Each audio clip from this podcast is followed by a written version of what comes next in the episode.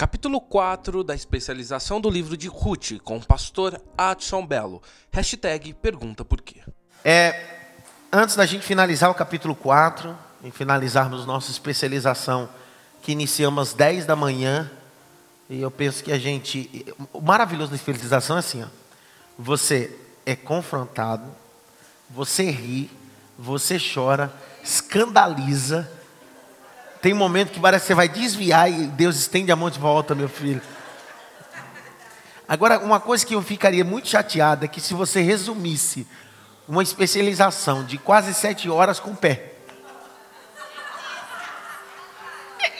É, seria muito ruim para um educador, cara, você passar das 10 às 5 e dizer assim, cara, todo mundo que você for falar sobre Ruth, cara, o pé. Só tem pé que você aprendeu aqui?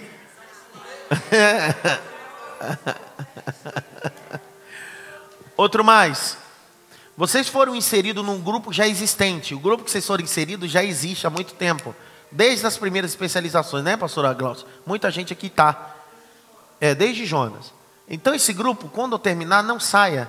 E não poste nada nesse grupo. Nada, nada, nada. Nada, não põe nada. Nem corrente dos demônios, nem dos anjos, nem de nada. Ai, te catar. Ah. Não posta nada. Porque na verdade esse grupo já é nosso do ITEPA para especialização. Então, conforme vai chegando gente para especializar, a gente coloca ali. Então, primeira coisa, antes de eu lançar a especialização em qualquer lado, eu boto lá. Ok? Então os alunos já, já da especialização estão separados. Então não põe nada, não põe corrente de ninguém lá.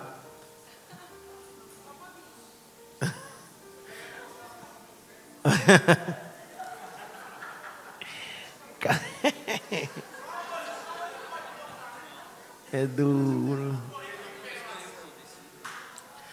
Capítulo 4, vamos encerrar. Vamos. Está congelando, então, ó. Cadê? Pega aqui, Paulinho. Tem um controle aqui também. Tem dois, né? É bom ter cuidado, que vai acabar sumindo os dois, né? Ama, Paulinho. Isso é coisa de Paulinho. Ele está com bruto de frio com o ar-condicionado ligado. Né? Capítulo 4. Boaz subiu a porta, se assentou ali. E eis que o remidor de que Boaz tinha falado ia passando. Está aumentando. Vocês entenderam o que vocês leram? Quem é que sabia que tinha outro remidor? Fala a verdade. Quem leu, quem sabia que tinha outro remidor? Não, eu estou dizendo fora antes de eu falar. Sabia mesmo? Levanta a mão quem sabia.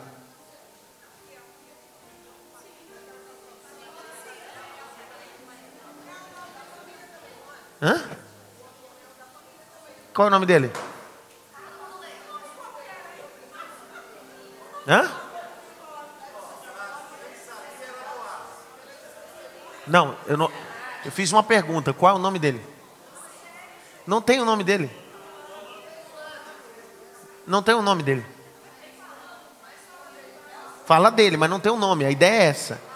Ele, a, a ele fala, não tem nome. Presta atenção, olha o texto, vamos acompanhar. Pega essa aqui, ó.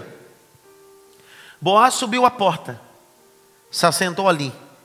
E eis que o remidor que Boaz tinha falado ia passando. E disse o fulano: Cara, como é que o cara é um remidor? E é tratado como fulano?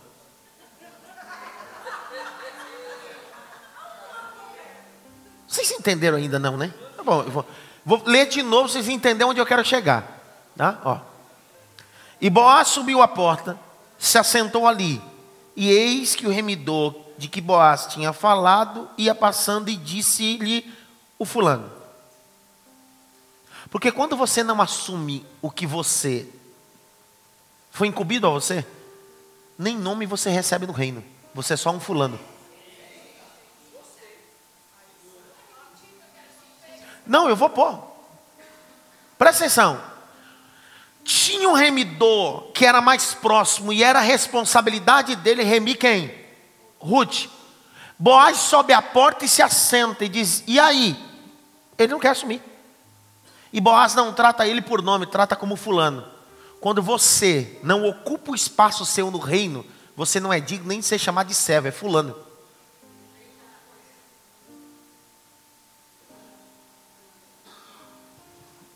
Pesados. Devia-te para cá, assenta-te aqui, desviou-se para ali e se assentou-se.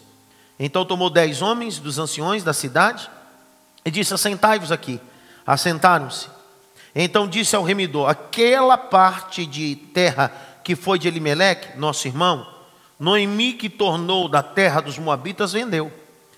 E disse eu: Manifestá-lo-ei em teus ouvidos, dizendo: Toma diante dos Moabitas, dos habitantes, perdão, e diante dos anciões do povo, se há de redimir, redimia. Se não houver redimir, declare-me, para que eu saiba, pois outro não há senão tu que possa redimir. E depois de ti, então disse ele: Eu redimirei. Verso 5: Disse, porém, Boaz: No dia em que tomares a terra da mão de Noemi, também tomarás da mão de Ruth, a Moabita, mulher do defunto, para suscitar o nome do defunto. Meu Deus. E sobre sua herdade. Presta atenção. Essa mulher tinha herdade? Tinha ou não? Tinha herança ou não? Claro que tinha. Não, a partir do momento que ela decidiu acompanhar Noemi, a herança é ativada. Quando ela decide andar com Noemi, ela disse: O teu Deus é meu Deus, o teu povo é meu povo. Ela está dizendo: Agora eu não estou mais debaixo da linhagem moabita, eu estou debaixo da linhagem Elimeleque. Antes eu não tinha herança, mas a partir de agora eu tenho herança. Com quem você decide caminhar vai decidir o teu futuro, se é de herança ou de desgraça. Eita, Lele é ótimo. Verso 7. Havia, pois, já muito tempo esse costume em Israel, quanto à remissão e o contrato para confirmar todo o negócio, que o homem descalçava o sapato e dava ao seu próximo. Isto era por testemunho de Israel. A gente já leu isso. Sim ou não? E disse, pois, o remidor a Boaz: Toma para ti, e descalçou o sapato.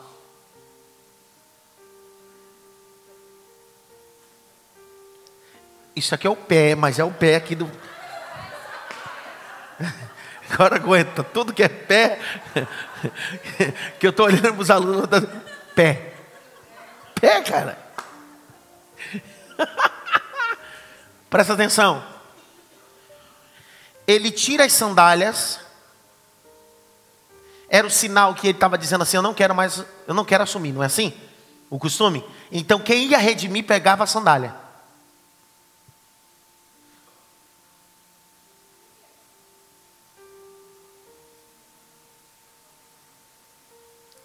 Veja a ideia.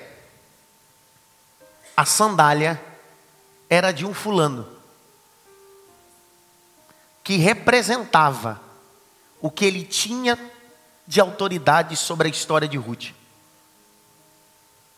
Boaz representa Jesus.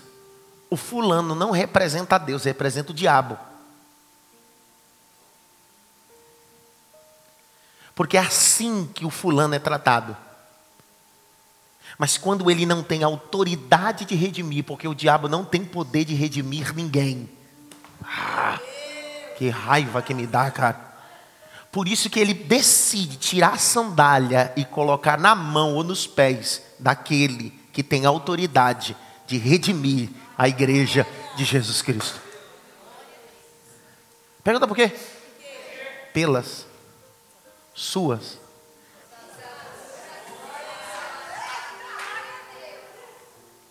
Entendeu? Mudou tudo.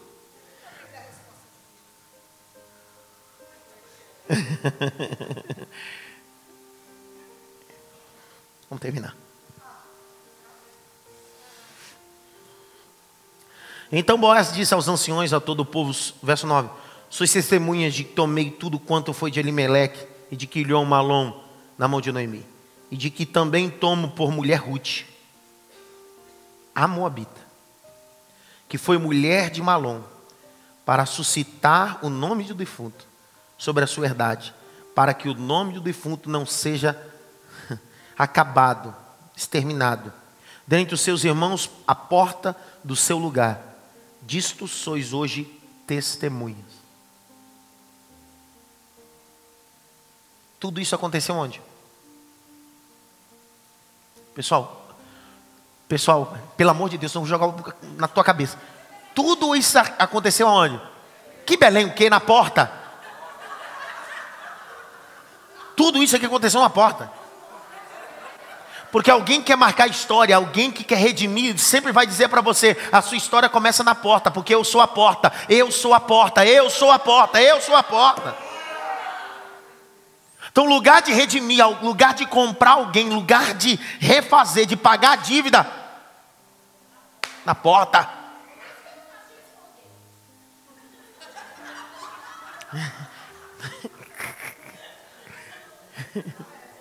Está com vontade de responder, não deu, né?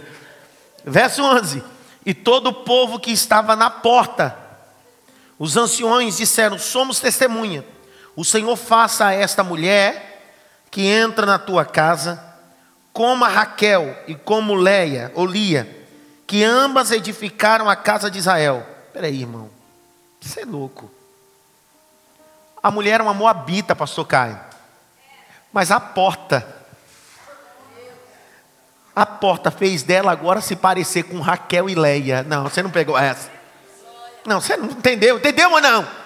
Está dizendo assim: essa mulher era uma desgraçada, uma moabita, estava no lugar do soberbo, da maldição, do incesto, da sexualidade, da orgia, mas de repente ela decidiu: o lugar onde habitar, eu vou habitar. O teu Deus é meu Deus. Aí a história dela é mudada na porta, dizendo: a partir de hoje não trate ela como Moabita, trate ela como Raquel e Leia. Agora ela faz parte da nossa geração. Então, por favor, é bom você respeitar a história dessa pessoa que está do seu lado, porque a história dele não foi mudada em qualquer lugar. A história dele foi mudada na porta que é Jesus Cristo. Na porta que é Jesus Cristo. Faz assim, ó, faz assim, ó. Bata pelo menos em três mãos, diga para ele assim: não sai da porta, não, rapaz. Sai da porta, não. Fica nessa porta.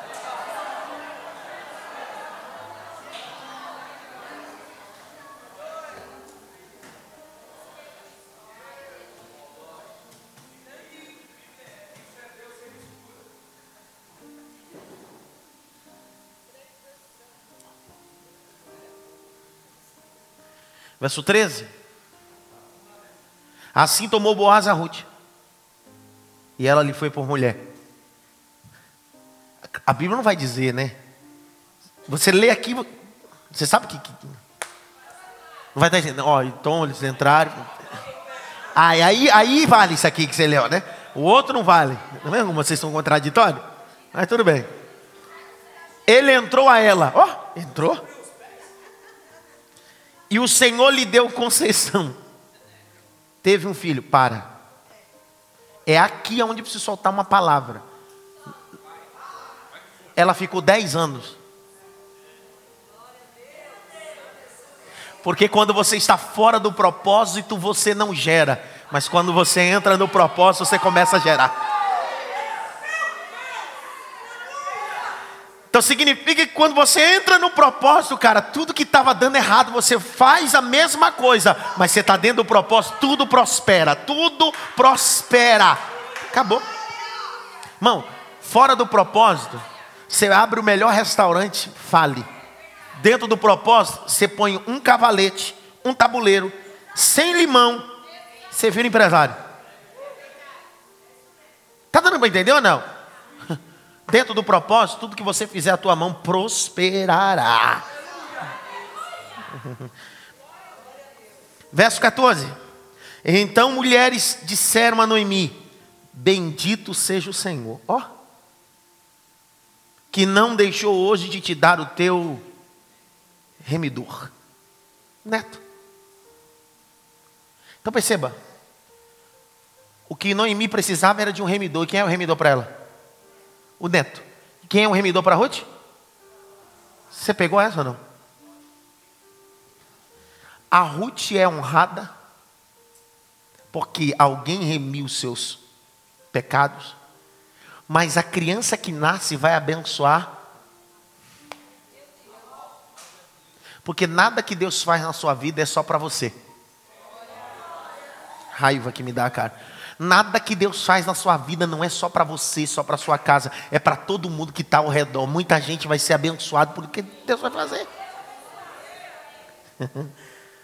Seja o seu nome afamado em Israel, ele te será por recreador da alma, conservará a tua velhice, pois tua nora, que o quê? Poxa, cara. Por que, que o livro termina dizendo, afirmando, porque a tua, so, tua nora, porque ela não fala de amor, ela prova amor. Não, você entendeu isso? É a primeira vez que está dizendo que Ruth, alguém diz assim, sabe a tua nora, cara, tua nora te ama. Por quê? Você não vê em momento algum ela falar sobre, eu te amo, só grita. Esse amor da minha vida só grita. Não é isso. É atitude. Ninguém fala nada.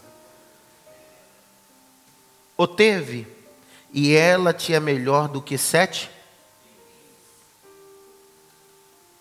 nunca foi a criança, nunca foi os filhos, sempre foi a boa companhia. Verso 16: Noemi tomou o filho e pôs em seu regaço, e foi a sua ama.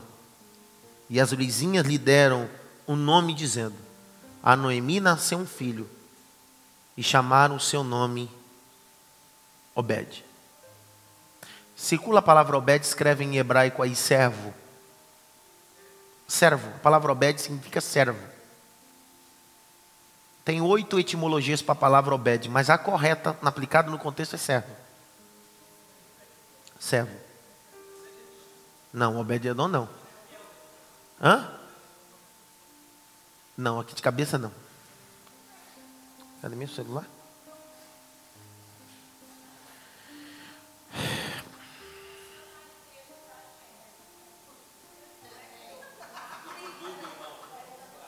Na internet não, tá pessoal? É um... Não, mas um. Miserável.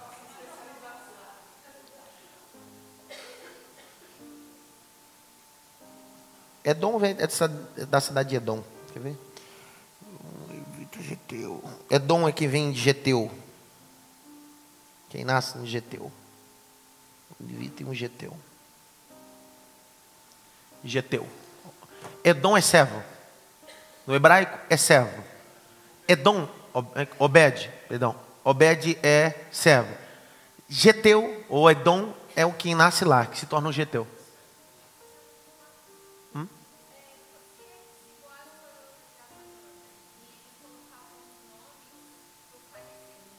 Não, não é literal. É linhagem.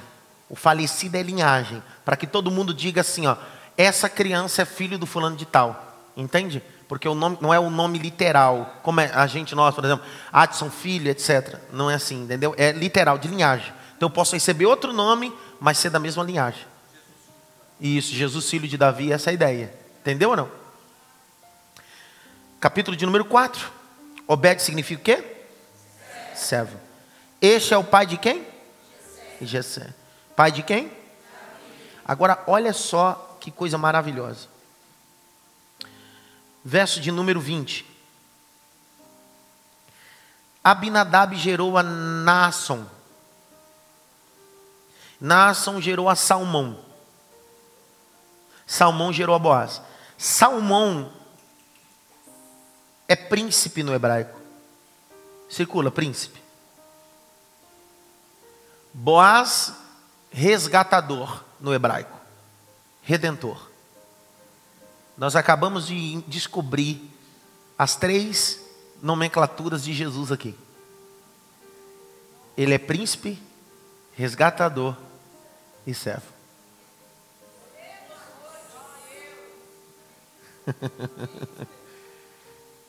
Maravilhoso conselheiro Deus forte, Pai da eternidade. Por que resgatador? porque ele veio para purificarmos de todos os nossos. e que Paulo apresenta à igreja de Filipenses, capítulo 2, verso 5. Ele se esvaziou e tomou a forma de quê? Então veja. Os nomes estão revelando as três características de quem? De Jesus Cristo. Mudou tudo, né, irmão?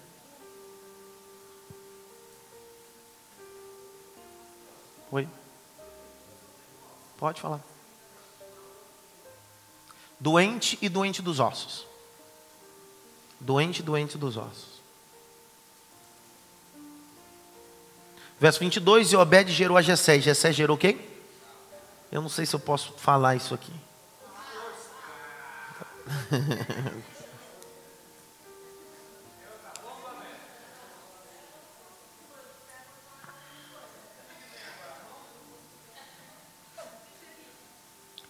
a Ruth,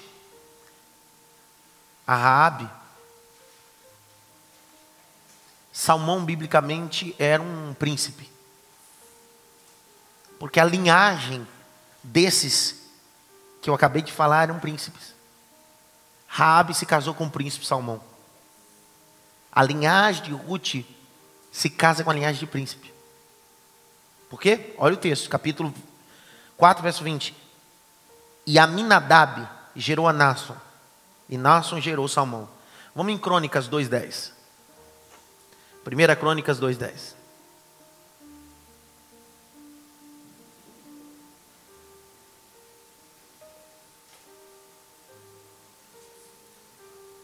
Primeira Crônicas 2,10. Alguém lê para mim, por favor.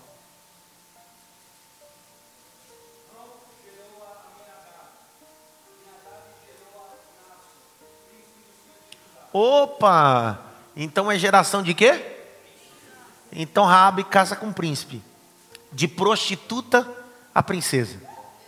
Ah. De mulher promíscua que morava em cima do muro, agora tem que ser tratada como princesa em Israel. Ruth, de uma moabita, tratada como uma princesa de Israel. Detalhe essa descendência genealógica que está aqui é a geração de príncipes e princesas, mas príncipes do altar. Era uma geração que vivia no altar. Abre Números, capítulo 7. Números, primeiro 2, 3. Capítulo 2, verso 3, depois o 7. Capítulo 2, verso 3. E eu termino minha exposição bíblica. Capítulo 2, verso 3, Números. Lê, por favor.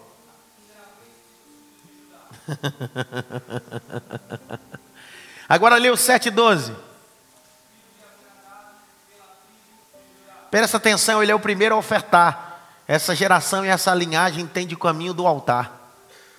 Capítulo 7, verso 17. O que, que tem a ver?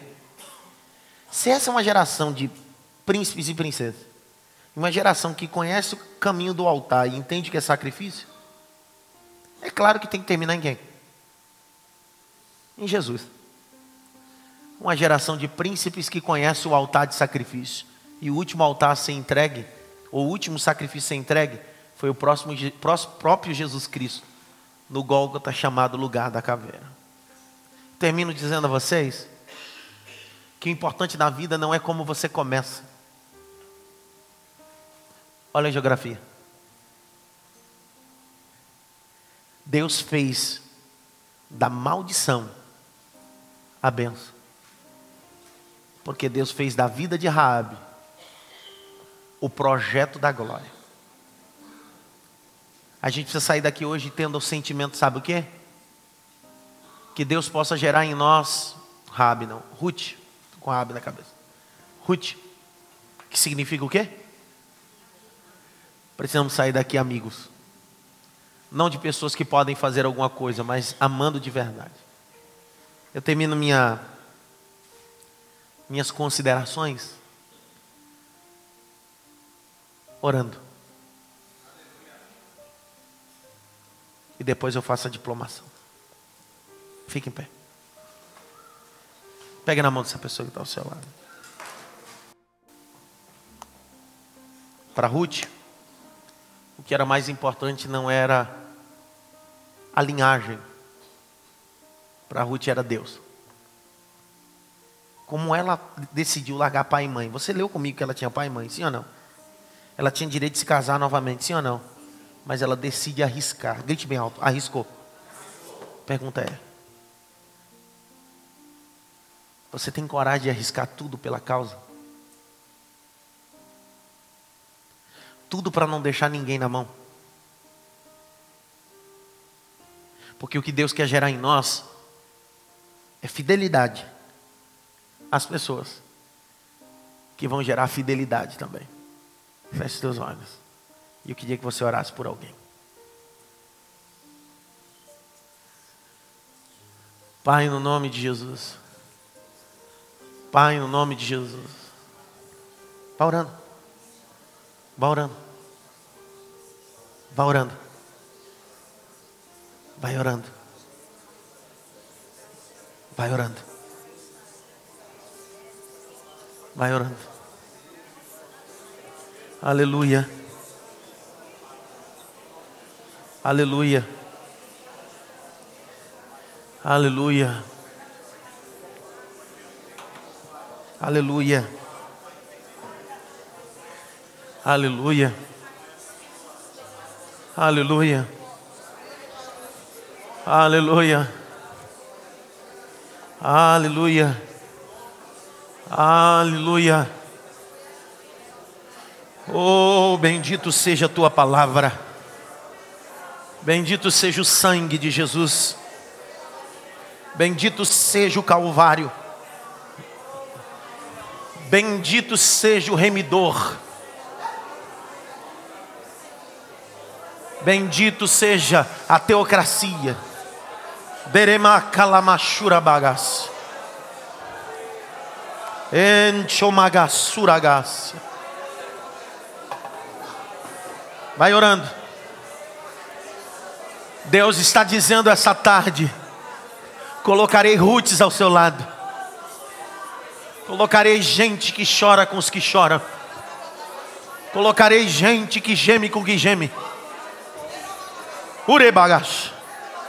Enchobagasure kalagawa. Flazia bure kemitsobácia. Alamancho e calamassaragawa. Em nome de Jesus Cristo. Vai orando. Deus está criando estratégia. Deus está criando estratégia. Deus está dizendo a você: o que parecia ser o fim, na verdade é o início de tudo. O que parecia ser o fim, é o início de uma nova história, um novo projeto, um novo porquê, em nome de Jesus Cristo. Em nome de Jesus Cristo, vai orando. Vai orando. Vai orando. Aleluia. Glória a Deus. Glória a Deus. Glória a Deus. Você acabou de escutar o capítulo 4 e a finalização da especialização do livro de Ruth, com pastor e diretor Adson Belo, realização Itepa Bible College.